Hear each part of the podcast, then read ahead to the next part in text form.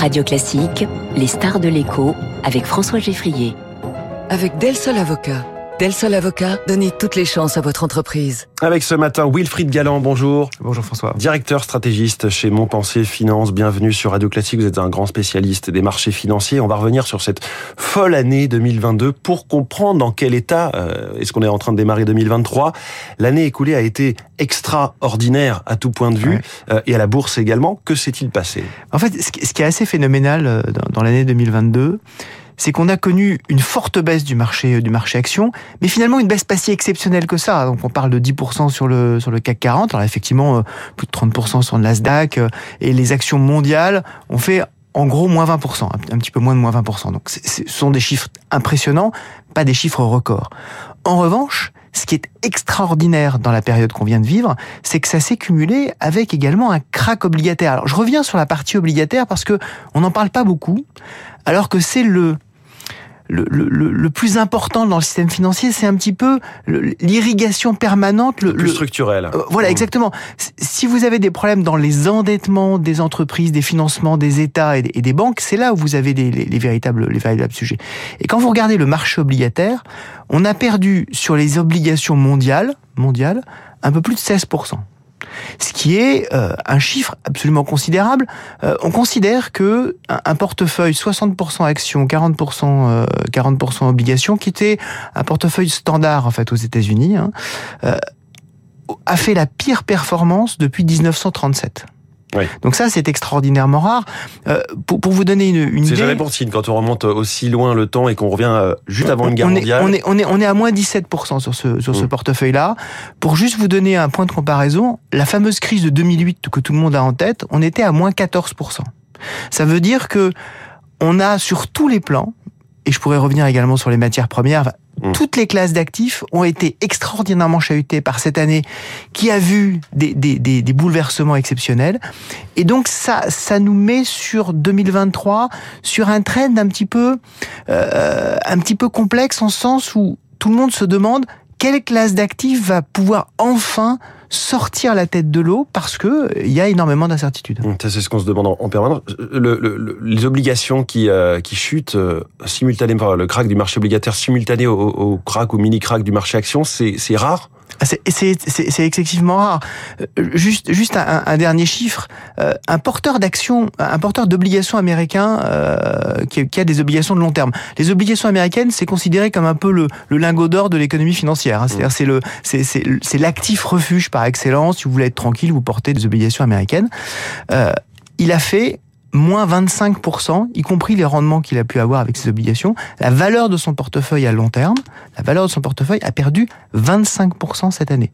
25%, mmh. en fait, ça n'a jamais été vu dans l'histoire. Depuis 1793, depuis le moment où euh, ce qui n'était pas encore les États-Unis a émis des bons du Trésor pour financer euh, son indépendance et financer les dernières opérations contre les Anglais, on n'a jamais connu de, de perte de 25%. Et donc ça veut dire qu'il y a eu une, une qu'est-ce que ça veut dire en termes en termes en termes plus, plus pratiques? Ça veut dire qu'on a eu le retour d'un prix du risque et d'un prix du temps qui a été phénoménal. On avait complètement oublié ça. On était sur des taux quasiment à zéro. Je rappelle que euh, l'année 2022, on a commencé en France avec des taux français à 10 ans à 0,17. On a terminé à 3. ça. Grosso modo. Euh, c'est, en fait, avec des taux à zéro ou même négatifs, ça voulait dire que le, le prix de ce que vous le prix de l'attente, le prix du risque, en fait, il n'existait plus. Et en très peu de temps, c'est ça, qui a été phénoménal. Voilà, en très peu de temps, on est de retour dans une situation finalement assez normale, mais avec une rapidité extraordinaire. Donc maintenant, il va falloir gérer cette situation, savoir comment est-ce qu'elle pourra évoluer dans le temps. Mais c'est vrai que c'est une année qui probablement laissera, en particulier dans le portefeuille de certains épargnants, quelques douloureux souvenirs. Alors 1793, 2023, 230 ans après, un petit peu de recul, mais on va se projeter là, Beaucoup de recul, plus, plus, directement dans, dans l'actualité. On a vu deux séances dans le vert pour le CAC 40 pour ce début d'année. On va aller un petit peu plus loin. Comment se présentent les choses?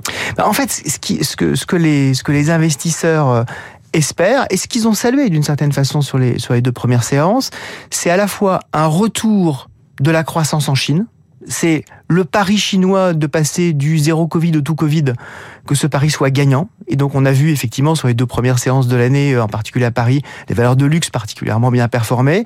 Mais c'est général sur, sur, sur l'ensemble des, des, des, marchés. Hein. Quand, quand on regarde toutes les valeurs qui sont exposées à la Chine, euh, elles ont, elles ont bien, bien performé. Et c'est l'espoir numéro un. Le deuxième espoir, c'est que ce qu'on voit aujourd'hui dans les indicateurs avancés d'inflation, vous en parliez à l'instant, les indicateurs d'inflation retardée, ce qu'on signale aujourd'hui, sont déjà en légère baisse, mais mmh. quand on regarde ce qui signale l'évolution hein, en tendance de l'inflation, on est véritablement en train de baisser très vite et que ces évolutions-là se perdurent, donc euh, qu'on aurait cette fameuse phase de désinflation qui aurait lieu et ce fameux scénario hein, dont on parle partout de d'atterrissage en douceur de l'économie donc avec une relance chinoise pas trop forte pour qu'elle nous fasse pas trop monter les matières premières, mais suffisante pour qu'elle fasse relancer la croissance mondiale.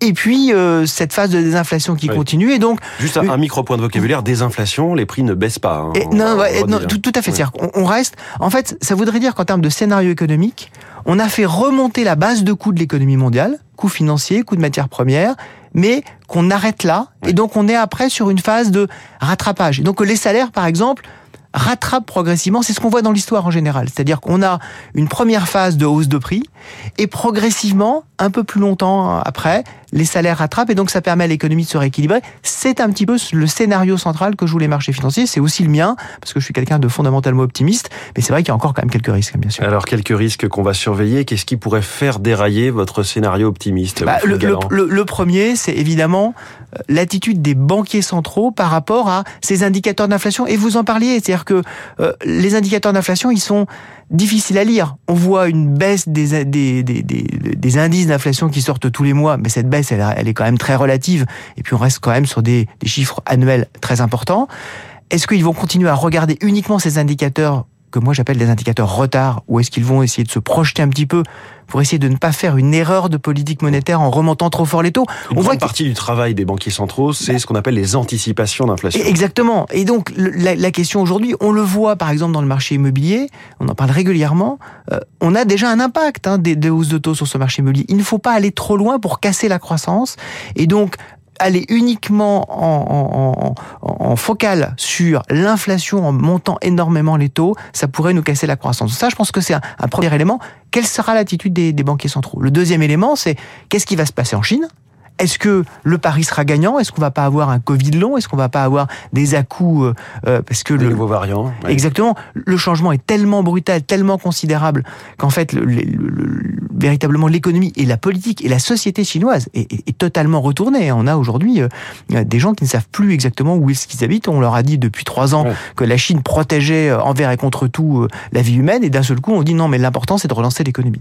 Donc ça, c'est effectivement un, un deuxième élément. Un laboratoire d'un milliard 400 millions de d'habitants. Voilà, un deuxième élément très important. Et le troisième élément, bien sûr, on en parle tout, tout le temps, c'est le système énergétique mondial. Il ne faut pas qu'on ait un choc supplémentaire parce qu'on sait que l'énergie, c'est le cœur du système de production mondiale. Je parlais des obligations qui sont le cœur du système financier mondial. L'énergie, c'est le système de production mondiale. Il est important que un peu comme on parlait de liquidité à un moment donné dans les banques, que la liquidité de l'énergie, c'est-à-dire l'approvisionnement, soit assurée à un coût qui soit raisonnable pour le pour, pour, pour l'ensemble des acteurs économiques. Il ne faut pas qu'on ait de, de choc supplémentaire, euh, un choc géopolitique, euh, un choc sur la, les infrastructures, une attaque, une cyberattaque, ce genre de choses, évidemment, serait de nature à remettre en cause ce scénario plutôt positif qu'on est en train de voir se développer. Ou un cataclysme environnemental, il y en a quand même de plus en plus. Hein. Évidemment, évidemment, mais quand, au fur et à mesure qu'on parle de cataclysme, on en invente en, en permanence. Est-ce qu'avec tout l'argent public qui a été déversé, on parle encore, hein, malgré les, les dénégations du gouvernement de quoi qu'il en coûte,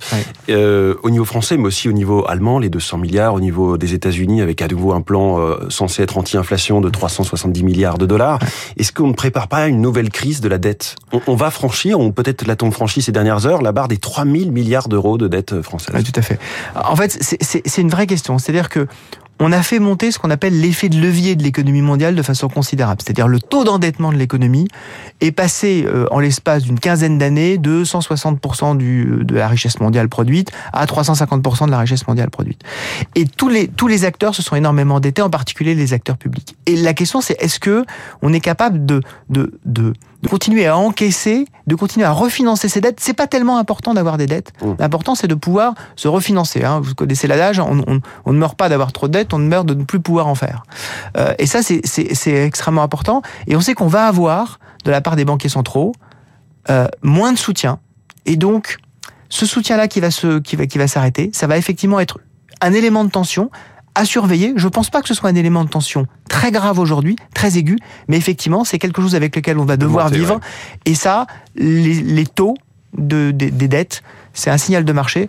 Mais comme je dis souvent, quand les, quand les marchés financiers commencent à hurler, même les banques centrales écoutent.